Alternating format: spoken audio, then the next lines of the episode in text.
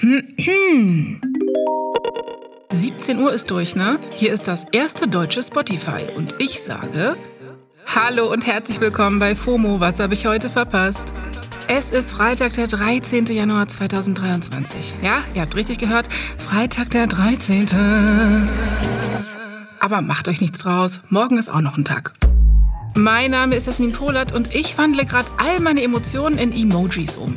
Heute geht es um Liebesgerüchte auf Twitter. Wir haben eine Sprache zur neuen Single von Miley Cyrus und den Hot Take der Woche aus Hollywood. This episode is brought to you by Shopify.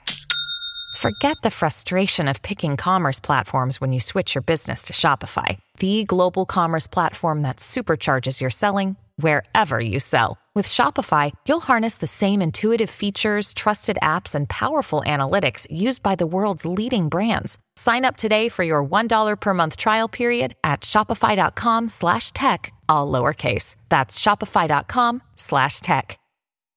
Falls ihr lost seid, weil so viel los ist in der Timeline, keine Sorge. Ich bin doch eure Landkarte durchs Internet. Hier kommt der ultimativ schnelle Timeline Recap.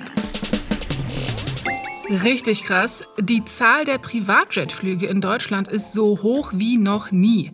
Das hat der NDR recherchiert. Privatjetflüge sind extrem beliebt, vor allem Kurzstreckenflüge und machen aktuell 12 Prozent vom gesamten Flugverkehr in Deutschland aus. Also nur, dass wir das alle mal so greifen können. Das bedeutet, jeder zehnte Flug ist einer im Privatjet. Und eine Strecke, die besonders gern privat geflogen wird, ist die von, na, ihr kommt drauf. Genau, von Hamburg nach Sylt. Man sagt doch, Schweine können nicht fliegen, aber das gilt offenbar nicht für Klimasäue. Kleiner Scherz. Die Fußballgerüchteküche kocht. Lionel Messi könnte nach Saudi-Arabien wechseln. Und es gab ja erst letztens viel Wirbel darum, dass sein Fussi-Kollege Cristiano Ronaldo zum saudischen Fußballclub Al-Nasser gewechselt ist. Die spanische Zeitung Mundo Deportivo hat jetzt berichtet, dass Lionel Messi von Al-Hilal ein Angebot bekommen könnte, und zwar 350 Millionen Dollar pro Jahr. Gehaltsmäßig hält Ronaldo bisher den Rekord. Der kriegt in seinem Club pro Jahr 280 Millionen Dollar und das Geld kommt vom saudischen Staat. Al-Hilal ist übrigens der Erzrivale von Al-Nasr und Messi ist übrigens schon Tourismusbotschafter für Saudi-Arabien. Messi! Aber halt mit einem Y am Ende.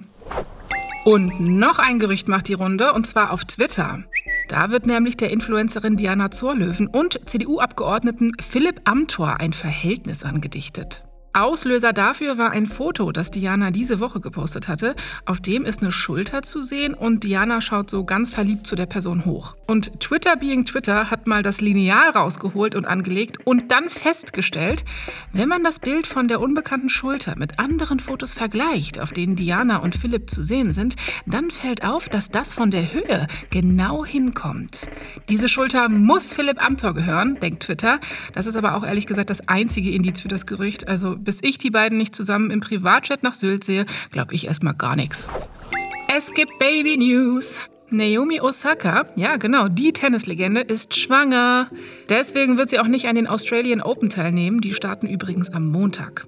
Naomi hat die Schwangerschaft auf Twitter öffentlich gemacht mit einem Ultraschallbild und dazu hat sie geschrieben, dass sie für 2023 ein kleines Live-Update hat. Glühwu.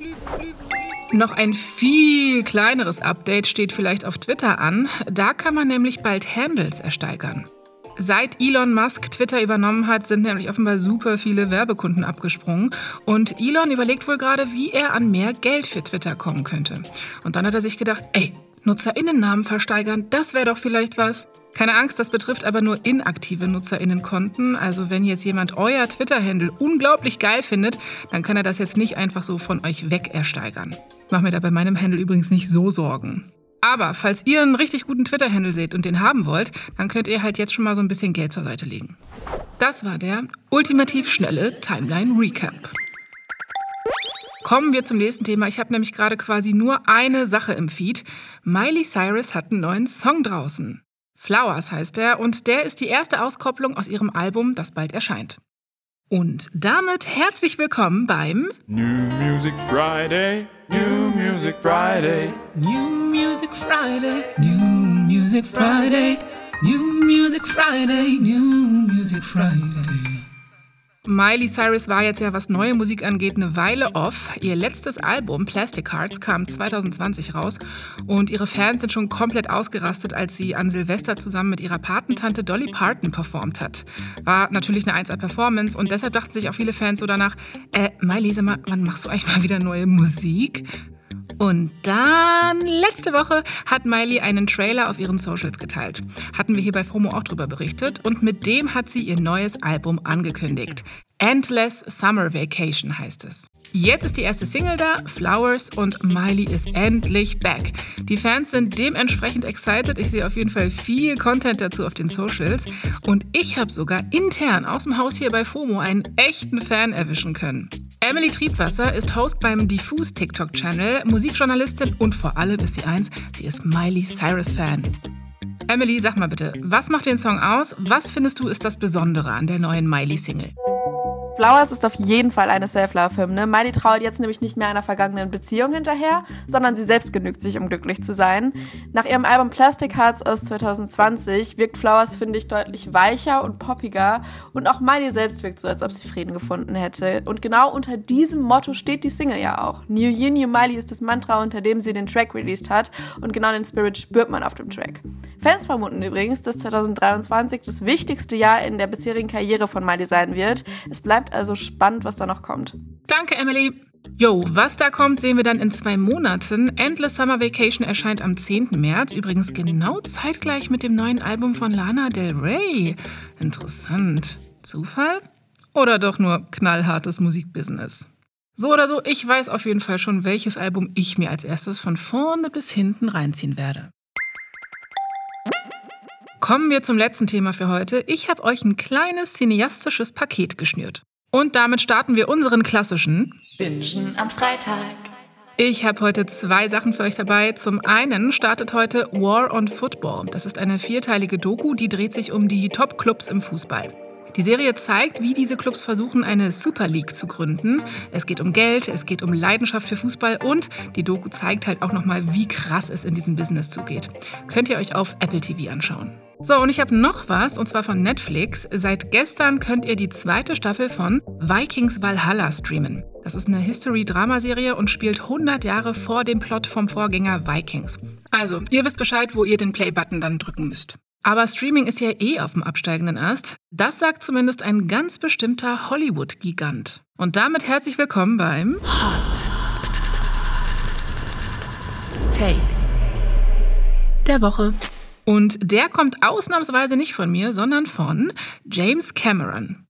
Der Hollywood-Regisseur hat ja so einiges auf dem Karrierekerbholz, wenn man so will. Also der hat damals Titanic gemacht und jetzt gerade zum Beispiel auch den zweiten Avatar-Film, Avatar The Way of Water. Der ist, by the way, ein Riesenerfolg. Fast 2 Milliarden Dollar hat der Umsatz gemacht. Und die Leute ziehen sich weltweit die 3D-Brillen auf und schauen sich den einfach massenweise an. Cameron sagt, das liegt zum Teil auch daran, dass die Leute endlich wieder ins Kino gehen wollen. In einem Interview mit dem Variety-Magazin hat er gesagt, dass die Gesellschaft keinen Bock mehr auf Streamingdienste und zu Hause auf dem sitzen hat und dass sie das Kino brauchen. Und das liegt unter anderem daran, sagt er, dass man im Kino mal seine ungeteilte Aufmerksamkeit auf den großen Screen legen kann. Dass man sich quasi committet, dem Film jetzt mal eine Chance zu geben. Also er findet, Streamingdienste haben ausgedient, so ungefähr. Ja, wie gesagt, ein absoluter Hot Take aus Hollywood. Ich bin mir nicht sicher, ob Cameron damit richtig liegt, to be honest, weil ich vertrete ja die These, dass wir bald alle nur noch auf TikTok unsere Serien streamen. Aber ich finde, er hat auf jeden Fall einen Punkt. Also mir ist bei der Recherche für die Folge aufgefallen, dass das Kino und eventuell irgendwie noch der Zahnarztstuhl mit so die einzigen Orte sind, an denen ich wirklich mal nicht aufs Handy gucke. Wobei, wenn der Kinofilm schlecht ist, dann schaue ich sogar zwischendurch mal rauf und gucke, wie lang der noch geht, wie spät es ist. Und wo ich das gerade sage, merke ich, Zeit ist rum. Das war's für heute mit FOMO. Hier geht es morgen mit unserer Samstagsfolge weiter. Da schaut sich meine Kollegin Benazarin die Situation in Lützerath an und es wird um die Frage gehen, welche Rolle Lützerath dabei spielt, das 1,5 Grad Ziel einzuhalten. Also schaltet da gern ein, morgen ab 9 Uhr hier auf Spotify. Was meint ihr? Ist das Modell Streaming durch oder ist der Titanic-Regisseur damit auf einem ganz falschen Dampfer? Schreibt gerne mal eine Mail an fomo@spotify.com. FOMO ist eine Produktion von Spotify Studios in Zusammenarbeit mit ACB Stories. Tschüssi!